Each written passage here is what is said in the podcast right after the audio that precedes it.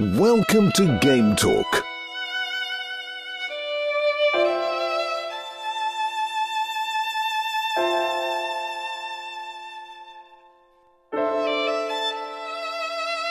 We talk games. Independent, authentic, and with passion. Here is your host, Joey. Hallo und herzlich willkommen hier im Game Talk. Der Titel hat's wie immer verraten. Wir werden heute sprechen über Ease Origin, also wie es der Name verrät, die Origin Story zur Ease-Reihe. Und wenn ich hier über Ease rede, muss ich selbstverständlich mindestens eine Person aus dem Echo Crowd Podcast hier in den Game Talk einladen. Einmal mehr darf ich hier also den Stefan begrüßen. Hallo. Hallo, Gude. Das Spiel hat ja jüngst einen, ich darf sagen, Re-Release erlebt und ich glaube, mit der ganzen Release-Geschichte wollen wir doch hier an dieser Stelle einsteigen. Das Spiel ist nämlich schon alt, ja, für heutige Verhältnisse darf man es wahrscheinlich alt nennen. Es kam ursprünglich lustigerweise für den PC im Jahr 2006 in Japan raus. Du bist ja mit Ease-Experte schon komisch, oder? Dass die Originalversion eine PC-Version ist. Neon Falcom hat besonders in Japan auch oft auf PC entwickelt. Die haben erst seit ja, seitdem es die PS4 gibt, haben sie erst die PS4 als Hauptentwicklungsplattform benutzt, aber tatsächlich ist Falcom eher ein PC-Haus gewesen. Die Ursprungsspiele aus den Mitte der 80er sind auch alle ursprünglich auf dem PC rausgekommen. Ist also gar nicht so ungewöhnlich. Hm, interessant. Perspektive, ja. Also du hast natürlich verraten, die Ease-Serie ursprünglich selbstverständlich entwickelt und gepublished von Neon Falcom. Bei uns war es dann aber nicht mehr nur Neon Falcon. Einmal mehr hat, wie spricht man das aus? Exceed, Exceed? Ich nenne es immer Exceed. Okay, hat Exceed 2012, also nur schlappe sechs Jahre später, eine englische PC-Version zu uns gebracht, da für Steam heute aber auch auf GOG zu haben. Damit hat das Spiel dann nicht geruht. Aus irgendeinem Grund dachte man dann wieder fünf Jahre später, also 2017, ja, hier braucht's doch noch eine PS4 und eine Vita-Version. Entsprechend kam das dann 2017 für die Konsolen. Da hat dann aber .emu angepasst und gepublished und die kennt man, glaube ich, im Ease-Universum auch, wenn es um irgendwelche, glaube teilweise auch Übersetzungen zusammen mit Exceed, aber auch Publishing geht im Zusammenhang mit Ease. Sind die ein Begriff oder täusche ich mich jetzt? Also .emu macht eigentlich eher die ganzen Ports. Die entwickeln die Ports. Die ganzen Übersetzungen macht eigentlich Exceed. Normal, ja. Wobei ab und zu auch Nis America, da wird zwar immer gesagt, Nis Americas Übersetzungen sind nicht ganz so toll, aber ja, also Exceed ist meistens für die Übersetzung zuständig da habe ich mal in einem Interview gelesen, dass die Spiele erst in die Übersetzung gehen, wenn die in Japan schon veröffentlicht worden sind, weil angeblich wird bis zur letzten Minute noch irgendwas verändert und deswegen ist gleichzeitiges Übersetzen immer so ein Problem. Deswegen erscheinen die Neon Falcon Spiele leider immer so stark versetzt, wie noch vor 20 Jahren der Fall gewesen ist. Krass. Ja, dann hat man ein Jahr drauf, das war dann schon 2018, gedacht, ja, also für die Xbox One muss das jetzt auch noch kommen. Zwölf Jahre nach Release. Da hat auch wieder .emu dann eine Xbox One-Version auf den Markt gebracht. Und jüngst und deshalb erhält dieses Thema heute wieder ein Fünkchen Aktualität. Am 1. Oktober kam eine Switch-Version raus auch wieder entwickelt, schrägstrich gepublished oder sagen wir mal geportet von .emu. Und das ist dann sogleich die jüngste Version von Ease Origin. Gleichzeitig ist zu der Version auch nochmal die PS4-Version als physische Disk rausgekommen für die entsprechenden Liebhaber. Die Switch-Version kann man auch physisch haben und digital. Das sind die einzigen beiden Versionen, die man auch in physisch haben kann, wenn man denn will. Xbox gibt's, meine ich, keine physische Version. habe ich jetzt auch nicht gesehen. Jetzt müsste man natürlich sagen, ja, hier ich als großer Neon Falcon Fan müsste es mir eigentlich kaufen, aber es kostet 30 Euro und ich hab das schon. Und ich muss ganz ehrlich sagen, meine Sammlergene, die habe ich verloren beziehungsweise mit Absicht abgestoßen, weil ich muss eigentlich nicht unbedingt alles nochmal haben. Und ich versuche eigentlich auch zu vermeiden, alles doppelt und dreifach zu haben, denn der entscheidende Punkt die 30 Euro sind nämlich im ersten Moment günstig, im zweiten Moment aber eigentlich ziemlich teuer, weil East Origin ist besonders auf den PC und vor allen Dingen auch im entsprechenden PSN-Cell, bei der Xbox weiß ich es jetzt nicht, ist das meistens für so, ja, 5 Euro zu haben. Ja. Und das ist sehr, sehr oft im Sale. Und ich könnte mir vorstellen, dass selbst die digitale Version auf der Switch nicht besonders günstig wird, weil die Nintendo-Steuer ist horrend hoch. Ja. Also deshalb nehmen wir doch die Frage, ja, für welche Konsole nehme ich mir denn dieses Spiel oder soll ich es mir denn nehmen, hier gleich schon vorweg. Und wir können es sehr kurz machen. Die Xbox One und die Switch haben als einzige einen Speedrun-Mode als Neuerung, als wirkliche Neuerung bekommen. Wer jetzt also sagt, hm, Speedrun ist mir mega wichtig, ja, der müsste halt diese Versionen anschauen, sonst muss man nicht deswegen eine Switch-Version oder eine Xbox One-Version holen.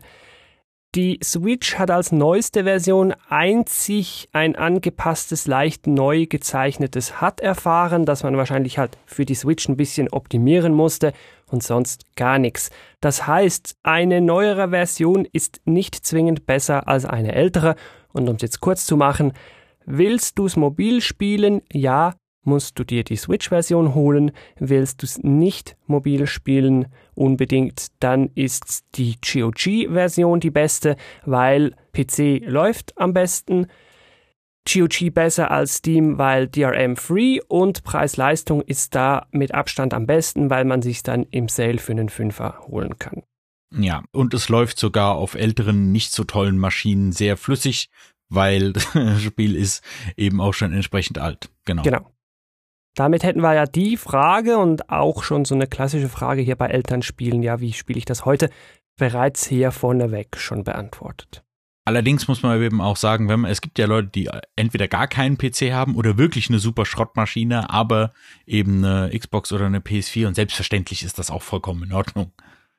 Vielleicht mache ich die Anmerkung deshalb hier schon ja, PC, okay, könnt ihr da sehr gut spielen, ist die beste Version in meinen Augen, aber nur mit Controller. Genau, das ist ganz wichtig. Wer also einen PC hat, aber keinen noch irgendwie Xbox 360 Controller oder irgendwas, das man da anstecken kann, dann Steuerung schlimm, mit Controller aber sehr gut. Und nur weil die Speedrunners ohne Controller spielen, sondern mit Maus und Tastatur, heißt das nicht, dass das irgendwie für den Normalspieler besser ist. Ich habe es versucht am Anfang, ich wurde fast wahnsinnig, dann habe ich den Controller eingesteckt und das war dann die Erleuchtung. Also ja, nicht ohne Controller spielen auf dem PC. Da fragt man sich schon fast, wie sie das 2006 gespielt haben, weil da war das mit Controller am PC, noch, meine ich, noch nicht so geläufig. Ja, gute Frage, ja. Aber hier war das wirklich Xbox 360 Controller rein, wird sowieso erkannt von Windows, kein Problem, Button Mapping, ja. alles war schon perfekt belegt, spielt sich dann super easy. Ja, Stefan, das mal hier vorneweg, dass man ein bisschen einen Überblick hat, was gibt's denn so für Versionen, welche will ich mir denn vielleicht holen, aber um zu wissen, ob man sich das Spiel denn überhaupt holen will, müsste man ein bisschen wissen, worum es in dem Spiel geht. Entsprechend reden wir jetzt hier an dieser Stelle über die Story von Ease Origin. Vorneweg hier mal noch spoilerfrei.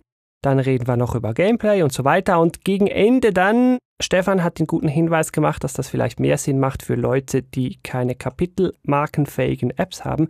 Hinten raus dann noch mit Spoiler weil es da zwei, drei wichtige Sachen vielleicht zu erwähnen gibt. Also, aber jetzt hier mal noch völlig spoilerfrei. Stefan, ja, worum geht's denn in dem Spiel? Der Titel verrät, es muss ja irgendeine Origin Story sein. Tja, bei einer Origin Story, da könnte man quasi bei Adam und Eva anfangen und der Vergleich ist gar nicht so weit weg, denn in den Ursprungsspielen, in den allerersten Ease-Spielen, die damals Mitte der 80er rausgekommen sind, da ging es wohl irgendwie um Engel. Der Joey kann dann nachher noch ein bisschen mehr dazu sagen. und wieso es diese Engel da gibt und wieso sind die versteinert und was hat da irgendwas mit irgendwas zu tun, das soll hier erklärt werden und das passiert auch. Allerdings, und das ist der wirklich entscheidendste Unterschied zu diesem Ease-Teil, denn in wirklich allen anderen Ease-Spielen ist die Hauptfigur der sogenannte Abenteurer Adol Christin. Und hier ist er das nicht. Und nicht nur ist er das nicht, sondern man hat auch noch die Auswahl zwischen zwei verschiedenen, nämlich einmal einer Frau und einmal einem Mann. Und da hört es ja noch gar nicht auf. Das hört, das hört, das hört ja vor, vor Ungewöhnlichkeiten gar nicht auf. Nicht nur kann man zwischen den zwei Figuren auswählen, sondern die sind auch nicht stumm. Das bedeutet, in den Cuts oder in den äh, Gesprächssequenzen, von denen es einige gibt, sprechen die auch. Also wirklich das vermutlich ungewöhnlichste, das wahrscheinlich ungewöhnlichste Ease-Spiel, zumindest mit seinen Hauptfiguren. Und was auch noch speziell ist, die Hauptfiguren, die man wählen kann, die spielen sich nicht nur anders, da reden wir dann im Gameplay drüber. Was ich auch speziell finde, die Geschichte zeigt sich auch leicht anders je nach Charakter, den man wählt. Es geht dann eigentlich so weit, dass wenn man das ganze Puzzle gelöst haben will und das Spiel drückt dich auch etwas in die Richtung, dann müsste man Ease Origin mit jedem spielbaren Charakter einmal durchgespielt haben, dass sich dann so ziemlich alle Puzzleteile dir bieten und du die Story als Ganzes zusammensetzen kannst. Das fördert zum einen den Wiederspielwert, ja, aber ich weiß nicht, ob jeder Lust hat, das Spiel mehrfach durchzuspielen, um am Ende die ganze Story zu kennen. Aber darüber werden wir dann auch nochmal reden. Vielleicht mal zur Grundstory, um mal spoilerfrei anzufangen. Das Spiel spielt also 700 Jahre vor den ersten, ich sage jetzt mal beiden Ease-Teilen, also Ease 1 und 2. Ich meine, die darf man zusammen betrachten. Ich spiele jetzt gerade Ease und ich habe jetzt schon die Vermutung, dass der zweite Teil mit dem ersten stark zusammenhängen wird. Also 700 Jahre früher, der klassische Protagonist Adol Christen, den gibt's noch gar nicht, wie du schon gesagt hast. Vielleicht müssen wir hier mal noch sagen, was ist eigentlich Ease? Man hört immer Ease 1, Ease 2, Ease 8 und so weiter. Was ist denn Ease? Ease bezeichnet den Namen der dortigen Welt. Angeblich, ich habe jetzt hier kein Neon Falcon Lexikon vor mir liegen, aber wenn ich es richtig verstanden habe, dann haben die Entwickler sich auf so eine alte Sage oder Mythenlegende berufen, dass das ist sowas ähnliches wie Atlantis, aber Ease soll es wohl also, dass es das gegeben hat, ist wohl irgendwie realistischer. Und äh, falls du zugehört hast, lieber Joey, wobei ich weiß nicht, ob du im richtigen Teil der Schweiz lebst, im Intro wird ja ein bisschen gesprochen mit ja, Sprachausgabe. Und das ist Französisch. Und ich habe erst beim ersten Mal habe ich gedacht, was ist der? Hä? Ich habe ich aus Versehen die französische äh, Sprache eingestellt. Was ist denn los? Und war mega verwirrt. Aber nein, das hat den Hintergrund, dass die Welt von Is wohl an der Küste zu Frankreich wohl tatsächlich mal existiert hat oder zumindest lehnt es sich daran an. Also ich kann dich insofern beruhigen, ich habe es auch nicht richtig verstanden, weil die Person, die da spricht, ist wahrscheinlich eine Japanerin, die einen französischen Text vorliest, ohne Französisch zu können. Deshalb merkt man erst spät, dass das, was man hört, eigentlich Französisch wäre. Auf jeden Fall, du hast schon Engel angesprochen. Was ich da rausgefunden habe, es gibt da zwei Göttinnen, die aussehen wie Engel. Also das sind halt hübsche Anime-Girls mit Engelsflügeln, ja, so muss man sich die vorstellen. Und die haben so eine magische schwarze Perle, warum auch immer. Die Perle, die hat ziemlich Macht und weil diese Engelsdamen so nett sind, haben die mit dieser Perle zusammen so eine wunderschöne paradiesische Welt erschaffen, eben Is.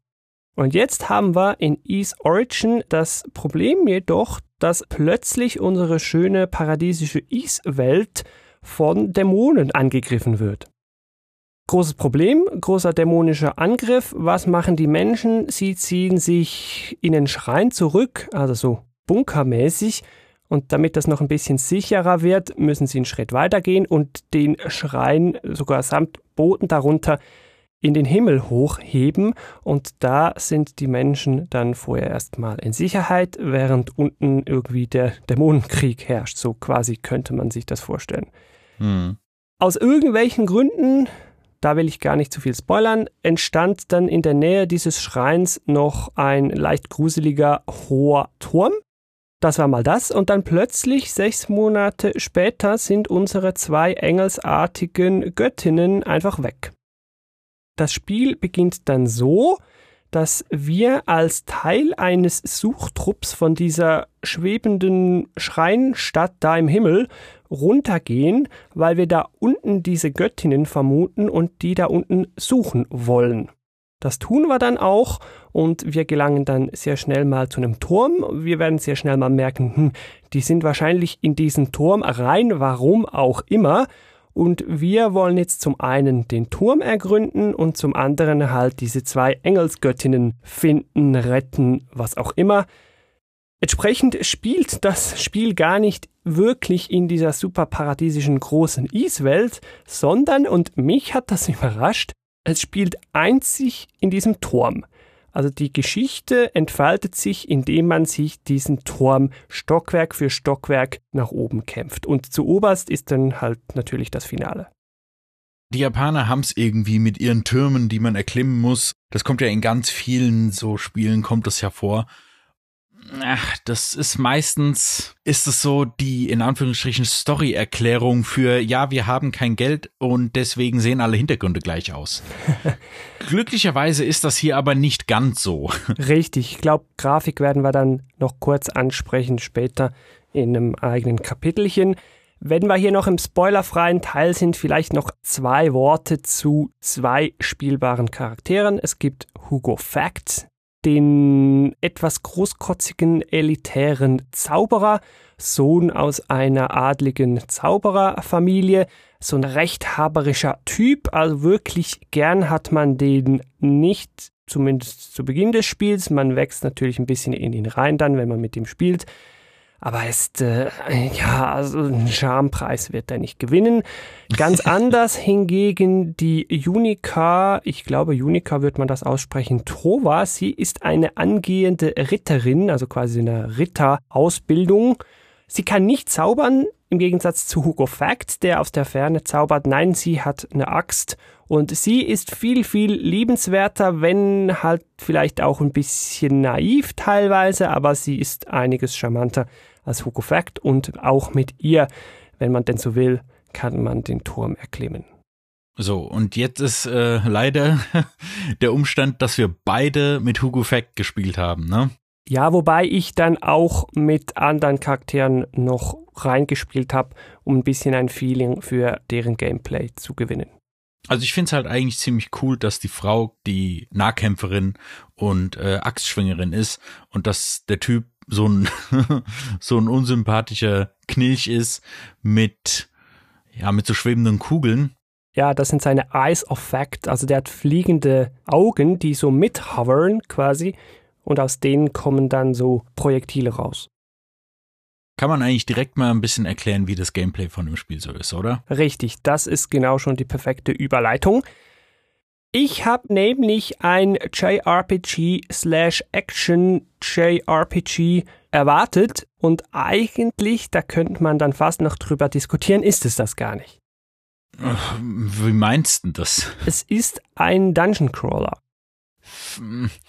Ja, das Problem ist, Dungeon Crawler, da sind die Dungeons meistens, also wenn du das Genre des Dungeon Crawlers nimmst, da sind die Dungeons meistens zufallsgeneriert und das sind sie hier ja nicht. Das, das ist ja ein komplett durchdesigntes Spiel mit, mm, ich, ich will Rätsel sagen, es sind aber nicht so, nicht so richtig Rätsel, wie man sich Rätsel vorstellt, aber wenn du mit Dungeon Crawler Hack and Slay oder Hack and Slash Action RPG meinst, dann, dann ja, aber so ein, also ein richtiger Dungeon Crawler ist es ja, ganz von abgesehen ist es ja gar kein Dungeon, sondern ein Turm. Ja. Es wäre dann, wenn dann ein Tower Crawler. Okay, gut.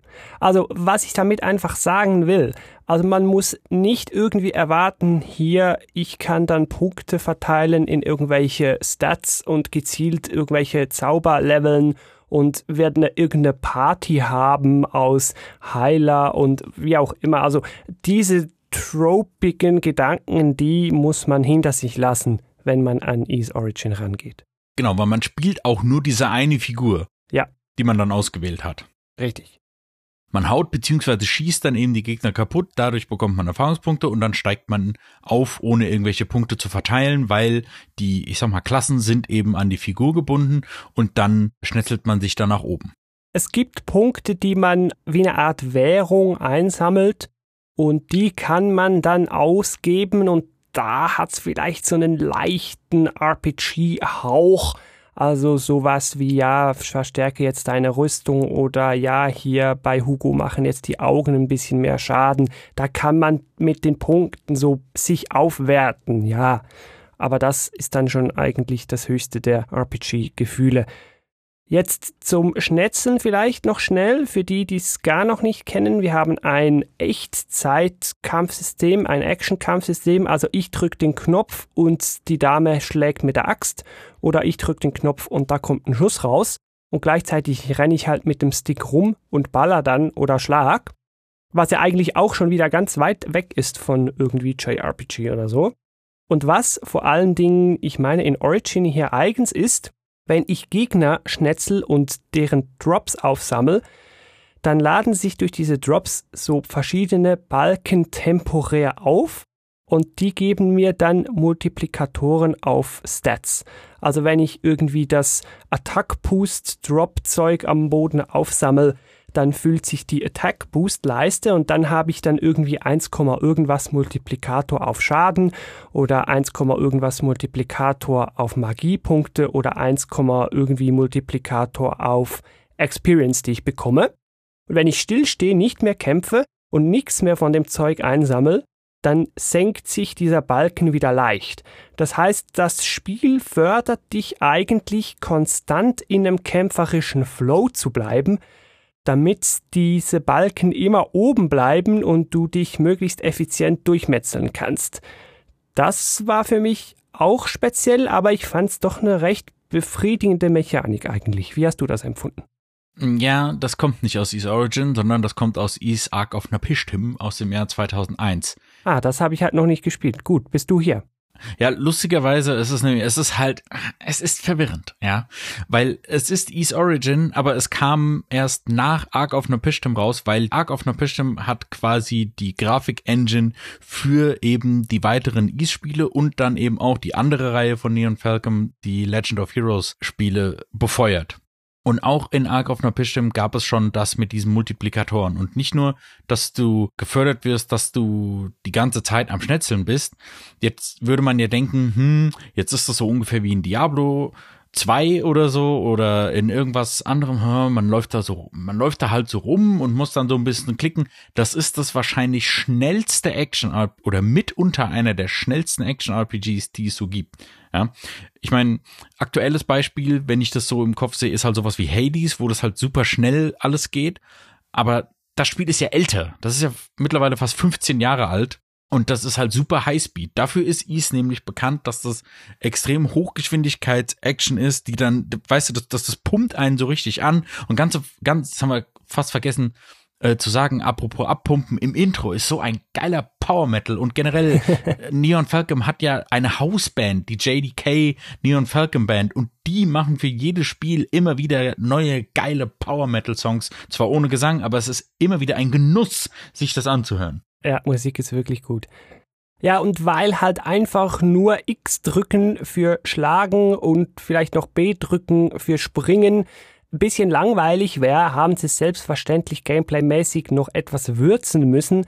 Jeder Charakter hat im Verlauf des Spiels noch drei Fähigkeiten. Beim Zauberer, den ich gespielt habe, Hugo Fact, ist das einmal Schutzschild temporär um sich rum machen. Dann kann er Bomben legen, die dann nach einer kurzen Zeit explodieren und so Arealschaden machen. Und dann kann er auch noch mit so Feuer Kugeln um sich werfen und Feuerstrahl schießen. Das sind seine drei Fähigkeiten. Bei der Axtdame ist das ein bisschen anders. Die kann dann so einen Wirbel-Axt-Move.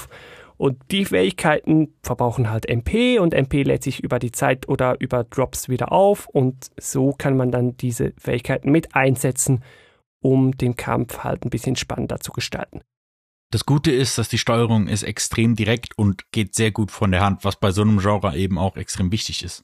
Und damit hat man dann das maximale Level der Komplexität auch schon erreicht. Es gibt dann noch eine Fähigkeit, wenn dein irgendwas Meta voll aufgeladen ist, kannst du noch eine Taste drücken, dann wirst du auch noch temporär aufgepowert, dann ist halt alles krasser und du kassierst weniger Schaden. Das ist quasi so der Super Saiyajin-Modus, den du kurz abfeuern kannst. Und das war's dann mit Kampfmechanik Komplexität. Also du musst dann nicht irgendwelche Kombos können, du musst dann nicht irgendwie hier R2 und das macht den Move und so. Nein, also es ist mit einem normalen, übersichtlichen Controller-Button-Layout direkt schon getan und das hilft natürlich auch dem Flow, weil das geht dann alles schön einfach von der Hand, ohne irgendwelche Verrenkungen oder dass ich mir irgendwelches Zeug merken müsste oder so. Das ist total simpel. Das ist halt so interessant, dass sowas ich sag mal, runtergebrochenes dann doch wieder so erfrischend wirkt, wenn du dann von diesem ganzen komplexen, ah, irgendwie dies drücken und das drücken und dann, nein, hier geht's halt einfach, das Spiel fängt an, es wird relativ viel geredet, aber wenn dann mal gekämpft wird, dann gibt's halt nur aufs Maul. Ja, ja, ja. Ein bisschen würzen sie es dann im Spiel dann auch. Es ist nicht nur Turmtreppe hochlaufen und kämpfen. Zwischendurch entwickelt so ein Turmlevel auch so leichte Rätsel- und Plattformelemente sowas wie hier, kletter hier hoch und steh auf den Schalter und dann geht unten die Tür auf oder hier ist irgendwie ein Teleporter. Und hier brauchst du dann den Gegenstand, den man dir vorhin in der Story gegeben hat, dass du hier länger die Luft anhalten kannst. Also so ein hm. bisschen Zelda-esque vielleicht irgendwie. Ja, also genau so wird es ab und zu mal verglichen, dass man sagen kann, ja, das erinnert irgendwie so ein bisschen an Zelda, aber es ist natürlich um einiges runtergebrochener und ja, es sind eben die vermeintlichen Luft- oder Unterwasseratme Dinge. Und das Coole ist, dass die Stockwerke, dass die quasi thematisch unterteilt sind. Also da gibt es halt eben diesen Wasserbereich, dann gibt es den Feuerbereich, dann gibt es den Windbereich, dann gibt es auch den Sandbereich, mhm. wie wo dann kreativ, der Sand dich ne? eben reinbringt. Ich meine, wie sinnvoll ist das? Ich, ich denke man immer, wel, welcher Architekt überlegt sich denn sowas? Wer hat denn sowas gebaut? Wer denkt denn, dass das eine gute Idee ist, da irgendwie, da, da muss ja der ganze Sand muss ja da hochgebracht werden. Das ist doch völlig umständlich. Ja, Aber ne, und auch wenn man sich den Turm von außen ansieht, weiß ich nicht, ob man dann das Level innen immer wirklich so eins zu eins für bare Münze nehmen kann, ob jetzt das so in so ein Turmstockwerk reinpasst. Hm, ich glaube, das darf man dann nicht zu fest hinterfragen. Nee, das ist ja ganz offensichtlich. Es ist ja ein Videospiel, aber immerhin machen sie ja daraus was. Ja, und so hat man halt noch leichte ja, eben Zelda-esque, teilweise Rätsel- und Plattformelemente, Puzzle-Elemente, also wirklich nichts Wildes, sehr runtergebrochen, aber runtergebrochen finde ich ehrlich gesagt, je länger, je besser. Ja, und so arbeitet man sich dann den Turm hoch, während man immer wieder mit Story-Häppchen gefüttert wird zwischendrin. Es gibt manchmal so ein bisschen leichtes Backtracking, wird über Teleportmöglichkeiten dann aber vereinfacht, aber nichts irgendwie, wo ich jetzt super nervig so im zweiten Stock eine Truhe sehe und im 17. Stock bekomme ich dann den Schlüssel und muss dann dran denken, ah, hier hatte ich ja mal noch, ah, jetzt gehe ich wieder runter und suche all die Truhen nochmal oder so. Nee, so schlimm ist es also nicht. Ich habe noch einen kleinen Kritikpunkt, wo man dem Spiel vielleicht sein Alter anmerkt.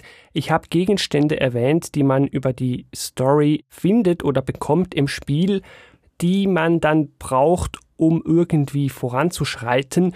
Und es gibt Fälle, wo einem das Spiel nicht erklärt oder wo aus dem Spiel raus nicht gerade ersichtlich ist, was ich jetzt mit dem Gegenstand wie machen soll und wo ich dann mit dem Ding weiterkomme. Es gibt so eine In-Game-Help-Funktion über so ein Pseudotelefon, wo man anrufen kann und die sagen einem dann ein bisschen wie ja. weiter. Das ist manchmal ganz nützlich, reicht aber nicht ganz immer. Also bei mir war etwa eineinhalb Mal, wenn ich mich recht erinnere, ein Blick ins Walkthrough nötig, damit ich dann wusste, ah, mit dem Gegenstand müsste ich jetzt das tun, darauf wäre ich jetzt nicht gekommen. Das ist aus 2020 Sicht etwas schade, war früher aber viel normaler und ich habe dann auch IS 1 noch angehängt und da hat man das dann noch mehr. Also das war offenbar früher halt einfach noch gängiger. Heute macht man das dem Spieler einfacher. Ja, ich muss immer in so einen Guide gucken, weil ich meistens, aber auch bei neueren Spielen, na wobei bei neueren Spielen kriegst du ja dann immer direkt den, den Questmarker angezeigt, da kannst du ja gar nicht falsch machen, aber Ja. Ich muss dann nämlich immer, wenn du dann in so älteren Spielen was findest, um irgendwo weiterzukommen, dann, wo, für, wo, für wo war das jetzt nochmal? Und dann muss ich eher, eher sowas da gucken. Noch einen letzten Kritikpunkt, wenn wir beim Thema, man merkt hier und da ein bisschen das Alter, sind, es gibt kein Autosave und die Speicherpunkte sind teilweise ein bisschen auseinander. Klar, vor dem Boss, damit mache ich dann nachher die Überleitung, sind sie immer da und die Bosse kündigen sich so richtig an, so hier Speicherstatue und dahinter große Tür, hm, was kommt da wohl, hm, klar. Aber manchmal kann es dir mal passieren, wenn du unvorsichtig bist und stirbst, dass dann halt nochmal irgendwie Viertelstunde, 20 Minuten spielen musst, bis dann wieder an der gleichen Stelle bist. Das ist aus heutiger Sicht auch etwas ungewohnt, aber es geht. Und jetzt kommen wir zu den besagten Bossen. Die sind nämlich in Ease Origin sehr relevant, weil sie das ganze Gameplay auch auffrischen. Stefan, wie hast du die Bosse gefunden? Auf was darf man sich da etwa einstellen? Das ist ja auch etwas eigentlich eher East-typisches, dass besonders dann bei den Bossen die äh, Schwierigkeit nochmal so ein bisschen angehoben wird. Weil das ist nicht so, ja, okay, jetzt ist hier ein cool inszenierter Zwischenkampf und dann geht's einfach weiter, sondern nee, nee, nee, den Sieg von dem Bosskampf, den musst du dir jetzt schon mal schön erarbeiten. Die ersten Bosse sind logischerweise immer noch einigermaßen einfach, aber die haben eben verschiedene Muster und verschiedene Phasen. Zum Beispiel, ich glaube, der erste Boss ist dieses komische 3D-Supermonster sogar noch und das sprotzt halt so Schleim rum und da muss man natürlich die richtige Stelle treffen und das alles. Und da lernt man ziemlich gut, wie die so funktionieren und vor allen Dingen, dass die eben, naja, schon fast Bullet Hell-mäßige Anteile haben, dass die entweder sehr viel rausspratzen oder dass die eben durch den ganzen Bildschirm durchzappeln. Das ist schon relativ anspruchsvoll. Ich glaube, das erste ältere Ease, was ich gespielt habe, war nämlich Nampistem. Und da habe ich dann auch gedacht, oh, ist es normal, dass es so schwer ist? Und ja, das ist normal, dass es so schwer ist. Und das macht das aber auch gleichzeitig so ein bisschen interessanter. Jetzt gibt es halt zwei Möglichkeiten oder beziehungsweise zwei Sachen, die man dann eben immer beachten muss ist halt auch dem Alter von den Spielen so ein bisschen geschuldet. Das eine ist eben diese Lesbarkeit und diese Patterns lernen und angucken. Und das andere ist, wenn die einen Angriff machen und du gefühlt oder nicht nur gefühlt, sondern die halbe Lebensleiste verlierst, dann ist es halt angesagt, dass du vor dem Bossraum nochmal ein bisschen grinden gehst. Mhm. Das wusste ich auch nicht, weil wie du, Joey, haben wir, glaube ich, als erstes großes Ease habe ich nämlich Ease 8 gespielt und da ist das ja schon nicht mehr so, beziehungsweise hast du da ja verschiedene Schwierigkeitsgrad-Optionen. Das hast du hier ja noch nicht. Also du hast hier schon Schwierigkeitsgrad-Optionen, und sehr viele sogar, aber du kannst sie nicht in-game on the fly ändern. Du musst dich vorab entscheiden. Genau, und das kannst du ja bei Ease 8 kannst du ja jederzeit den Schwierigkeitsgrad ändern, wie du willst. Und hier musst du dich von vornherein entscheiden. Ja, deswegen, ich glaube, der Marc, mein Kompagnon, hat auch irgendwann, ich glaube, er hat es dann auch ein, irgendwann nochmal von vorne angefangen, um es auf leichter zu spielen. Und ja, da muss man dann eben nochmal ganz von vorne anfangen. Deswegen ist das auch gut zu wissen. Und deswegen auch hier der Tipp, falls ihr das spielt, und das solltet ihr eigentlich, äh, Ease, man kann alle Ease-Teile spielen. Wie sinnvoll es ist, den als erstes zu spielen, können wir vielleicht später sagen. Aber also als Tipp, wenn ihr bei einem Boss Probleme habt, dann geht noch mal raus und grindet die zwei, drei Level. Das geht angenehm schnell. Mir macht das auch so ein bisschen Spaß. Das ganze Spiel ist ja auch darauf ausgelegt, dass man sich da hochkloppt. Und dann werden die schon um einiges leichter. Ja. Aber nicht vergessen, selbst wenn man sich hochgelevelt hat und das Interessante ist, dass das Spiel da auch direkt so ein, so ein Level Cap macht, weil wenn du irgendwann ein bestimmtes Level erreicht hast von einem Boss oder beziehungsweise bevor man weitergehen kann, dann sind die Anforderungen für das nächste Level so hoch, dass du dich, also man könnte es, aber es würde dann halt unnötig lange dauern, bis man dann den nächsten Level erreicht und das ist dann quasi auch so ein bisschen das Signal vom Spiel, dass es sagt, hey, so ist es jetzt gedacht, jetzt bitte versuchen nochmal. Da kann ich eine lustige Anekdote zu erzählen. Eigentlich hätte ich hier schon fast einen Rant abgezogen, weil ich hat's da an verschiedenen Stellen, dass es Gegner gab, den ich mit einem Schlag beziehungsweise mit meinem Hugo Fact einem Schuss ein HP abgezogen habe, aber die haben irgendwie 180 HP. Und dann gab es so Gegner, die man alle töten muss, damit irgendwie die Tür aufgeht, mehrfach. Und dann bist du einfach so zwei Minuten auf ein am Einballern, bis der mal tot ist und dann hast du noch zwei und dann dachte ich schon, meine Fresse.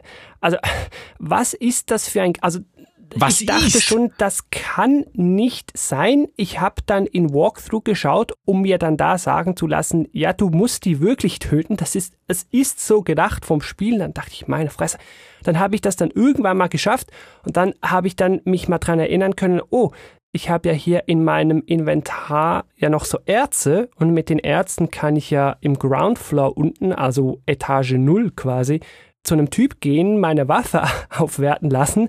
Dann habe ich das gemacht, bin ich wieder hoch und dann mache ich halt anstatt 1 HP Schaden plötzlich 27. Ja, und dann geht's halt einfacher.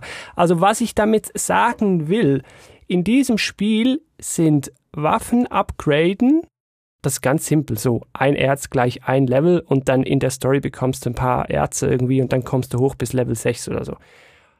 Und ein paar Level mega entscheidend für den Schwierigkeitsgrad. Waffe upgraden macht mega viel aus, muss man immer sofort machen. Und hier machen, wie du es schon angesprochen hast, also wirklich schon zwei Level einen großen Unterschied im Bosskampf. Und das habe ich unterschätzt, weil das war ich mir so überhaupt nicht gewohnt. Deswegen sage ich ja, das ist auch was sehr eigenes und das hat mich damals genauso überrascht. Aber wenn man das dann mal weiß und ähm, im späteren, äh, später werden wir nochmal sagen, bei welchen anderen East-Teilen das auch noch so ist, wenn man das dann mal weiß. Also mir hat dann East Origin, weil ich das ja nicht als erstes gespielt habe von den Älteren, hat mir dann direkt, also da hatte ich dieses Problem einfach nicht, weil ich halt wusste, dass man das so machen muss. Mir war das neu und ich habe es wirklich auf die harte Tour gelernt, dass also einmal Waffe upgraden mit dem Erz und zwei Level machen den Unterschied zwischen der Boss ist unschaffbar zu, ah, der ist jetzt mega easy. Ja, aber irgendwie finde ich das auch cool, weil in wie viel, ich meine, wie viele andere Spiele hast du gespielt, wo das so ist und du denkst dir so, hm, ja, hm, ich bin eigentlich unterlevelt, aber ich krieg's halt irgendwie doch hin. Also es ist schon gut so, dass das alles so ist. Also so schnetzelt man sich den Turm hoch und dann hat man das Spiel dann am Ende durchgespielt. Wobei ich wieder erwähnen will und muss, das Spiel möchte von dir am liebsten, dass du es mehrfach durchspielst mit den verschiedenen Charakteren. Wem das dann noch nicht reicht, der bekommt nach dem Durchspielen auch einen Time Attack Mode. Das ist eigentlich ein Boss Rush. Da kannst du einfach auf Zeit Bosse fällen. Dann wer mit allen Charakteren durch ist, bekommt noch einen Arena-Modus mit noch so speziellen Challenges. Und dann kann man selbstverständlich noch von Easy bis Nightmare auf allen Schwierigkeitsgraden nochmal durchspielen. Xbox und Switch haben noch einen Speedrun-Mode. Dann gibt's noch spezielle Shops, wo man noch Spezialversionen von Charakteren freischalten kann und so weiter. Also für die Hardcore-Fans ist da dann noch sehr viel Content drin, was mich persönlich jetzt dann sehr kalt gelassen hat. Ja, ich habe es auch nur einmal durchgespielt. Ein Spieldurchlauf hat jetzt ungefähr so zehn Stunden gedauert. Ich glaube, mit der Unica braucht man vielleicht sogar nur sieben bis acht. Also das ganze Spiel ist an sich eigentlich nicht so lang und dann sagt es ja, hey, bitte spiel es jetzt nochmal mit der anderen Figur durch. Aber es ist halt einfach genau das gleiche Spiel nochmal und pff, ich weiß nicht, ich weiß nicht, ob es an unserem Alter liegt oder an unserer Geduld, ich weiß es nicht, aber ich, ich habe dann irgendwie nicht so das Bedürfnis, einfach das gleiche, also ich meine, es gibt sich ja viel Mühe, es eben nicht als genau das Gleiche zu machen, weil Ja. alleine dadurch, dass die vielen Storysequenzen so anders sind und vor allen Dingen, das habe ich noch gar nicht gesagt, es ändert ja auch die Bosskämpfe. Du kämpfst ja dann auch gegen andere Leute. Ah, echt? Ah, nicht Ja, immer, ja. glaube ich, ne? Ja, manche Bosskämpfe sind dann anders. Also wie gesagt, es gibt sich halt sehr viel Mühe, aber ja, es ist dann halt alles, was dazwischen ist, ist dann halt gleich und dann denkt man so daran und dann, boah, da habe ich jetzt aber keinen Bock drauf und ja, Ja, ich bin da ehrlich, mir ging's genau gleich. ja. Einmal ist wirklich gut, aber nochmal, ja, nee, da gibt's dann halt YouTube, ne? Aber da kommen wir dann nachher noch drauf. Bevor wir jetzt in den Spoiler-Teil gehen, noch einfach ein paar Worte zu Grafik. Fand ich ganz hübsch. Heute noch. Grundsätzlich blicken wir nämlich auf eine dreidimensionale Welt, so in einer isometrischen Draufsicht. Nur die Welt ist dreidimensional, die Charaktere und Gegner, die sind zweidimensional und haben teilweise, zumindest was die Figuren betrifft, so einen Chibi-Look. Das Ganze ist heute noch recht hübsch. Die 2D-Charaktere, die skalieren sich nicht so gut spannenderweise mit den Auflösungen, die Hintergründe jedoch schon. Das kann man in Full HD auf dem PC super spielen. Heute schön mit 120 FPS, wie das halt so sein muss. Und dann kann man sich da flüssig durchschnetzeln. Geht heute also noch ganz gut. Was ich gesehen habe, soll das sogar auf der Switch laufen. Das ist nicht so selbstverständlich, wie es eigentlich klingen sollte. Also das kann man offenbar auch auf der Switch sich geben. In meinem Fall auf dem PC habe ich nur gemerkt, ne, die Cutscenes, da haben sie, glaube ich, nichts mehr gemacht, weil die sind heute ein bisschen pixelig. Ja, das ist so ein generelles Problem, dass die eben für eine bestimmte Auflösung damals gerendert worden sind und aus irgendeinem Grund ist es irgendwie nicht möglich, das nochmal auf eine neuere Auflösung zu rendern. Ich weiß auch nicht genau, was da das Problem ist. Das ist halt leider einfach so. Das merkst ja bei diesen ganzen anderen Remastern, merkt man das ja auch immer. Ja, das war's dann eigentlich zur Grafik. Eigentlich schon, ja. Jetzt, Stefan, lass uns ein Spoiler-Kapitel aufmachen. Insbesondere zur Story werden wir jetzt hier einige Spoiler loswerden wollen. Wer die nicht hören will, der kann natürlich hier aussteigen oder später beim Fazit am Ende nochmal kurz einhängen. Wenn deine App schlau genug ist und ich hoffe eigentlich, dass du so eine verwendest, dann kannst du auch einfach dieses Kapitel hier skippen. Also, Spoilerwarnung ist durch. Ja, Stefan, was können wir da groß spoilern? Wir wollen es nicht mega ausführlich machen. Ich glaube, was wir vorweg mal sagen können, weil es ist mega augenfällig. Es gibt nicht nur zwei Charaktere, nein, selbstverständlich wirst du nach dem ersten Durchspielen einen dritten bekommen. Das ist schon mega offensichtlich im Menü, weil da sind drei Positionen und die dritte ist leer, dann ist der Fall ja klar. Während dem Spielen wirst du auch sehr schnell merken, wer das ist. Man wird einen der vermeintlich Bösen als dritten Charakter spielen und man wird dann rausfinden, dieser vermeintlich Böse ist der Bruder von Hugo Fact.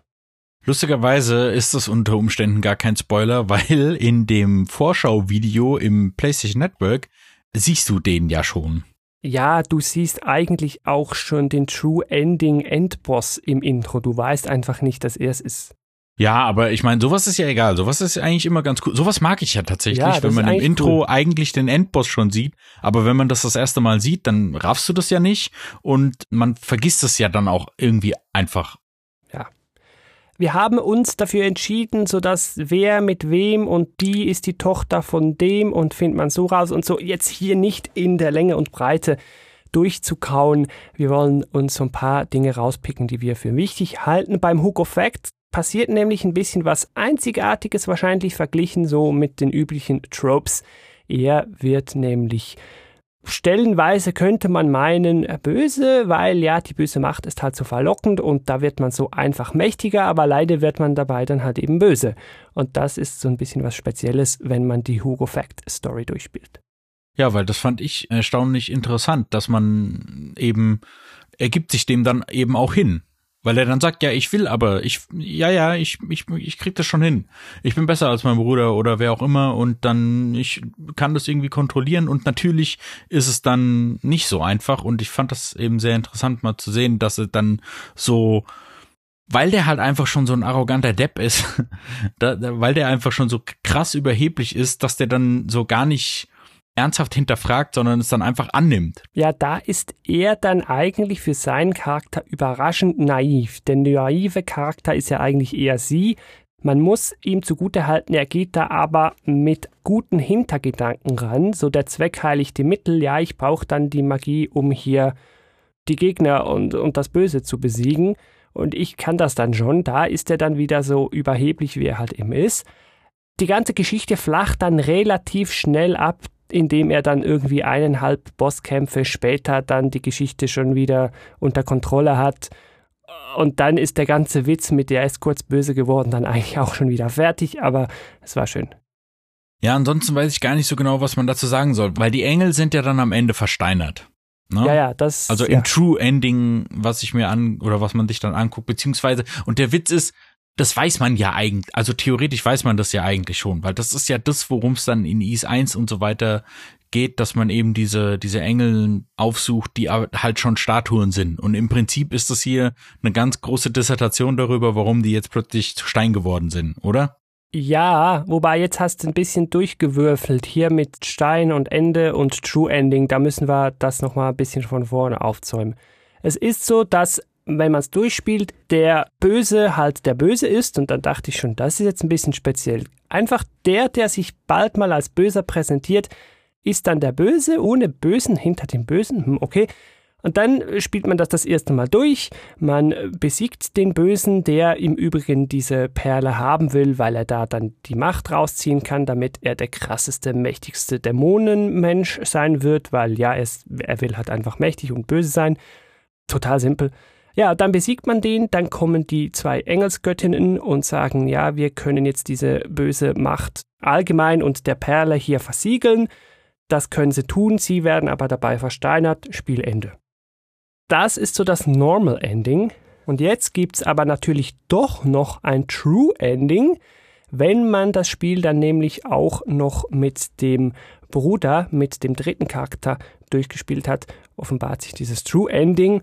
Und das geht dann folgendermaßen, man kämpft am Ende auch wieder gegen diesen Bösen merkt dann aber am Ende, das war's jetzt nicht, da kommt nämlich vom Himmel herab der Böse hinter dem Bösen, von dem man bislang nie was gehört hat, der killt dann den Bösen und sagt, hallo, ich bin der Böse hinter dem Bösen und auch noch dein Vater, haha, und dann muss man den auch noch besiegen in einem zusätzlichen Bossfight. Wobei es ist nicht so, dass man noch nie von dem gehört hat. Also gerade wenn Hugo mit äh, diesem mit seinem Bruder da sich unterhält, wird er oft äh, erwähnt und es ist nicht so, dass man wirklich nie von dem gehört. Also der kommt nicht zu 100% aus dem Hut gezaubert. Ja, aber man weiß natürlich nicht, dass es sein Vater ist. Oder ihr Vater. Zwei der drei Charakteren sind ja Geschwister. Hm. Ja, und dann hat man den dann auch noch besiegt. Von da an geht es dann eigentlich wieder weiter mit wie beim Normal Ending. Die Engel kommen wieder, siegeln die Perle, sind wieder versteinert. Muss ja so sein, weil mit denen geht es dann 700 Jahre später wieder weiter. Das Einzige, was man da noch sieht, man hat den Bösen und den Bösen hinter dem Bösen schon mal gesehen. Und der Böse hinter dem Bösen sagt dann, ja, das ist alles hier so zyklisch, ich komme wieder und auch hier meinen bösen Lakaien, den ihr zuerst umgemetzelt habt, den werde ich dann auch mal wieder beleben. Ja, und genauso kommt's dann auch, wenn wir dann in Is 1 und 2 weiterspielen, werden uns dann diese Gegner wieder begegnen.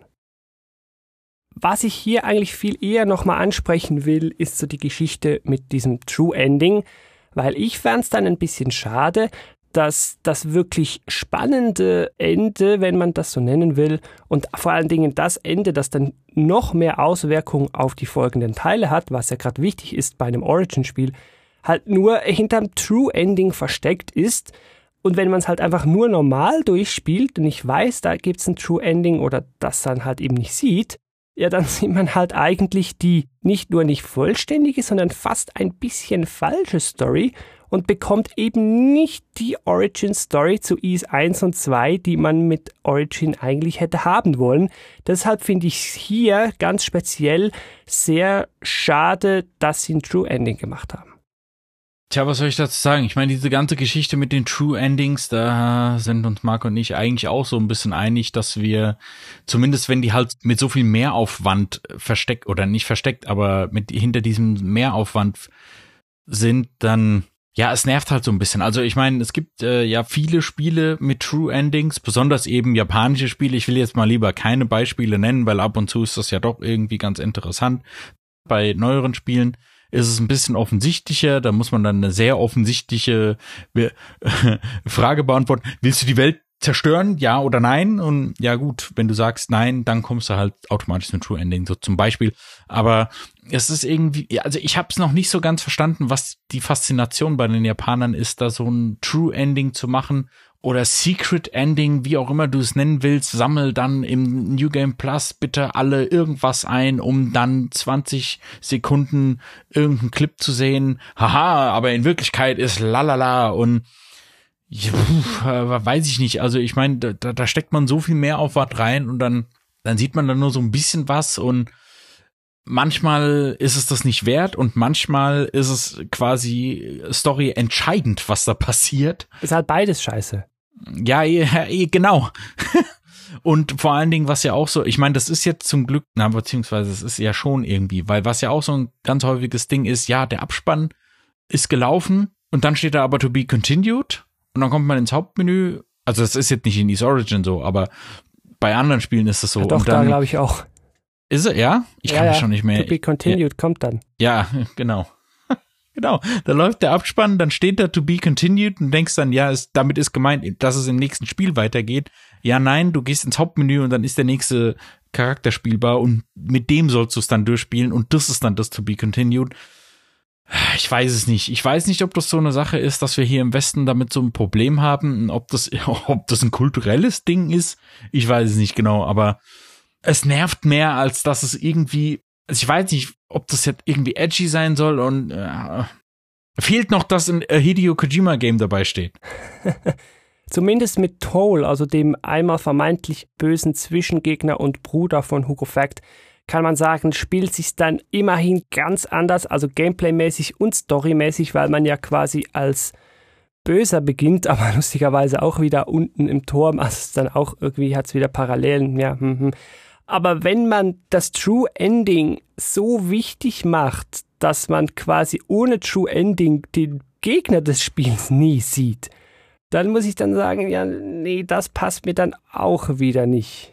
Also es ist echt eine schwierige Geschichte. Ich verstehe ja den Anreiz für tüchtige, fleißige Fans, die das mehrfach spielen, dass die ein bisschen mehr bekommen. Hat man ja in Ease Origin auch sonst mit all den SP-Shops und zusätzlichen Schwierigkeitsgrad, Ex-Charakteren und so weiter. Da gibt's ja genug. Aber hier hätte ich jetzt das mit dem True Ending so nicht unbedingt haben müssen, ja. Da finde ich es eigentlich so in Ease ja, nee, dann, das, das dürfen wir ja nicht Nee, doch, ich wollte nämlich gerade sagen, weil überleg mal, wie es in IS 8 gemacht worden ist. Ja, aber wir können hier nicht IS 8 spoilen. Nö, nö, ich meine ja nur so vom Prinzip her, weil in IS 8 ist es ja, also da müsste man schon ein ganz schöner Honk sein, um das True Ending dann nicht zu bekommen. Das ist ein Weg, wie man es zugänglich machen kann, oder man macht halt eben nur True Ending. Oder in Ace 8 habe ich jetzt das Gefühl, auch mit Normal Ending hast du zumindest die richtige Story erzählt bekommen, was du ja hier in Origin nicht zwingend hast. Ich, ich habe halt noch so ein paar andere Beispiele. Ich weiß aber nicht, ob ich die einfach so nennen kann und nennen will. Also ich mache es jetzt einfach mal, falls jemand auf mich sauer ist, dann ist es halt so. Also besonders die Persona-Spiele, Persona 4 und 5, die haben halt auch Bad, Normal und True Ending. Und gerade bei Persona 5 ist es relativ einfach, das True Ending zu bekommen. Als ich allerdings Persona 4 das erste Mal durchgespielt habe, habe ich so gedacht, what the fuck? ja, haha, da wäre ich halt niemals drauf gekommen. Auf der anderen Seite muss man da aber auch nicht das ganze Spiel durchspielen, nochmal, sondern du kannst halt auch einfach einen Savepoint laden, sofern du den noch hast. und es ist auch nicht so, ja, Fake-Abspann. Es gibt ja auch ganz viele Sachen, die einen Fake-Abspann haben und dann geht das Spiel. Also beziehungsweise in anderen großen JRPGs läuft der Abspann und du denkst, ja, das war jetzt ein gutes Ding und nach dem Abspann geht's aber noch weiter und du bekommst quasi den zweiten Teil noch mitgeschenkt. ich weiß es nicht. Es kommt drauf an, bei manchen stört es mich weniger, bei manchen finde ich es ein bisschen ätzender und gerade hier, ich meine, alleine die Tatsache, dass ich es wirklich nur einmal durchgespielt habe, zeigt ja, dass das quasi der ätzendste Weg ist. Also ich empfehle den Leuten, spielt's einmal durch. Wenn es euch mega gefällt, dann natürlich noch mehrfach und sonst geht zu YouTube. Ja, das ist halt einfach das Mittel der Wahl mittlerweile. Ich würde sagen, damit belassen wir es hier mal, was den Spoiler-Teil anbelangt und gehen hier raus ins Fazit. Also wieder ganz spoilerfrei im wahrscheinlich letzten oder zweitletzten Kapitel. Stefan, an dich die Frage, ein neuer Ease-Spieler kommt, soll er mit Ease Origin einsteigen? Nein. Warum nicht? Weil, weil es eigentlich zu unrepräsentativ für die ganze Reihe ist. Und das liegt vor allen Dingen auch so ein bisschen daran, dass du halt erstens nicht Adult Christian spielst und das hat ja schon einen sehr krassen Story-Fokus, weil ich war zum Beispiel, ich war halt sehr überrascht, wie viel da gelabert wurde bei den Bosskämpfen und so weiter. Und all diese Story-Sachen, die bringen dir halt nicht so wirklich was. Ich kann den Leuten sagen, ja, wenn dir sowas gefällt, dann kannst du East Origin spielen. Ich würde es aber nicht unbedingt als erstes spielen. Ähm, ich habe eine Idee, wie man es machen soll. Und zwar so wie ich, natürlich. Ich stimme dir zu, mit Origin einsteigen als erstes Ease-Spiel schlecht. Und zwar nicht, weil es ein schlechtes Spiel wäre, nein, um es vorwegzunehmen, ich finde es gut, sondern weil es nicht repräsentativ ist für die Serie, wie du es gesagt hast. Macht das so wie ich, fangt an mit Ease 8, weil Ease 8 ist gut und kann man auch spielen, ohne irgendein anderes Ease-Spiel zu kennen. Dann hat man schon ein gutes repräsentatives Ease-Spiel gesehen. Jetzt könnte man vielleicht wieder sagen, ja gut, es ist vielleicht wieder besser als die anderen und deshalb wieder nicht repräsentativ, aber das ist eine andere Diskussion. Nee, dann habt ihr schon mal was Gutes von Ease gesehen. Und wenn ihr danach sagt, ah doch, die E-Serie, die gefällt mir, da will ich mehr von haben und die will ich jetzt durcherleben, dann macht ihr einen Schritt zurück, so wie ich, und fangt dann mit Origin an und spielt dann die Reihe in Story-chronologischer Reihe durch. So wie ich das jetzt machen werde. Uff, ja, sogar so werde ich es nicht machen. Also ich habe es ja komplett durcheinander gespielt, weil eben die East-Teile eigentlich auch nicht zusammenhängen. Und das ist eben zusätzlich nochmal das Besondere, dass er jetzt anscheinend East Origin 1 und 2, die drei, diese drei, die hängen unmittelbar miteinander zusammen, aber alle anderen nicht. Die kann man alle für sich spielen. Man merkt einfach nur, aus welcher Zeit die ursprünglich stammen. Ja, daran merkt man einfach, okay, das Spiel ist jetzt von 2001, das ist jetzt von 2004, das ist jetzt von 2016 oder 17. Ja, daran merkt man das so ein bisschen. Und Deswegen, das in irgendeiner bestimmten Reihenfolge zu spielen, das, das muss man eigentlich überhaupt nicht. Außer halt jetzt von mir aus Origin 1 und 2, da würde es Sinn machen, aber ich habe, wie gesagt, ich habe Ease 8 gespielt, dann habe ich Ark auf einer Pistim gespielt, dann habe ich Origin gespielt, das ist eigentlich, eigentlich ist es egal. Aber um das halt doch noch zu sagen, wenn auch nicht repräsentativ für die Serie, ich fand Ease Origin mit Controller und spätestens nachdem ich gemerkt habe, ein, zwei Levels sind entscheidend und Waffe ausrüsten, ein gutes Spiel. Nicht mega ober, sehr gut, also an ein 8 kommt es nicht ran, nein, nein, aber es war ein gutes Spiel und das will ich hier doch nochmal festgehalten haben. Und dann erst noch für den Rabattpreis von 4 irgendwas im GOG Sale also da kann man echt nichts falsch machen und es ist ja auch nicht so lang. Und das finde ich ja auch gut. Also es ist ein gutes, sehr preiswertes, rundes Ding aus einer guten Franchise und als solches kann ich das mit doch einem reinen Gewissen empfehlen. Ja, genau so sehe ich das auch. Allerdings muss ich aber sagen, die genannten Sachen Ark of Napistim und Oath in Falgana sind ja auch auf GOG und Steam verfügbar und die sind auch im Sale für fünf oder sechs Euro zu haben. Und ich muss ganz ehrlich sagen, also ich finde Oath in Falgana schon ein bisschen besser. Das hat aber so seine Mankos. Und von diesen alten, ja, finde ich Ark of Napishtim fast am besten. Okay, spannend. Und Ark of Napishtim ist i6. Also die werden wir wahrscheinlich irgendwann auch mal noch besprechen. Das sage ich jetzt hier einfach, weil ich bin hier gerade auf der Road to Monstrum Nox. Das dauert aber noch eine Weile. nice. Nice. Und da werdet ihr möglicherweise, wenn ich den Stefan immer mal wieder überreden kann, dann auch ab und zu mal was noch zu den anderen East-Teilen hören. Aber wie gesagt, Origin so ist schon mal ganz okay, vor allen Dingen für den Preis im GOG Sale. Und ich mag ja kurze Spiele mit einer straightforward Story, die mich nicht irgendwie verwirrt mit komischen Namen und Riesenwelten und mit einem straightforward simplen Gameplay ohne Fingerverrenkungen und Kombos auswendig lernen. Und das stirbt ja heute alles aus. Entsprechend war so ein snackiges Spiel zwischendurch für mich sehr erfrischend. Ja, genau. Deswegen ist es auch gut, dass es die so gut verfügbar alle gibt. Absolut, ja. So, und mit diesem schönen Fazit wollen wir euch da draußen wieder entlassen. Hm. Stefan, ich danke dir, dass du dir einmal mehr Zeit genommen hast, hier um mit mir im Game Talk zu plaudern. Ich hoffe, du wirst dich auch opfern, um dann über irgendwelche anderen Ease-Spiele auch wieder mit mir hier im Game Talk zu plaudern. Ich habe es ja schon gesagt, Road to Monstrum Nox. Dir da draußen am Empfangsgerät danke ich wie immer fürs Zuhören. Würde mich natürlich auch freuen, wenn du beim nächsten Game Talk wieder reinhörst. Hier sei auch erwähnt, guck mal in die Show Notes. Es gibt auch schon einen Game Talk zu Ease 8. Beim Echokraut kannst du auch Episoden zu Ease Spielen hören. Schau mal da rein. gametalk.fm slash easeorigin habe ich noch gar nicht gesagt oder bei dir in der Podcast-App in der Beschreibung. Da sind wie immer alle Links. Ja, und bis zum nächsten Game Talk wünsche ich dir selbstverständlich wie immer viel Spaß beim Spielen, vielleicht sogar mit Ease Origin. Tschüss! Tschüss!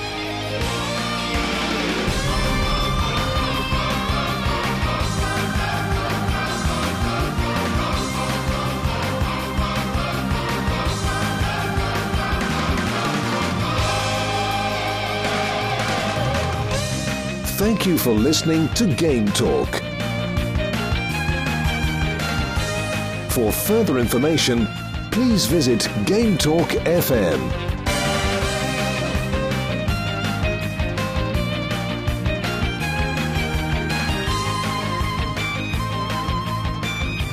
Till next time,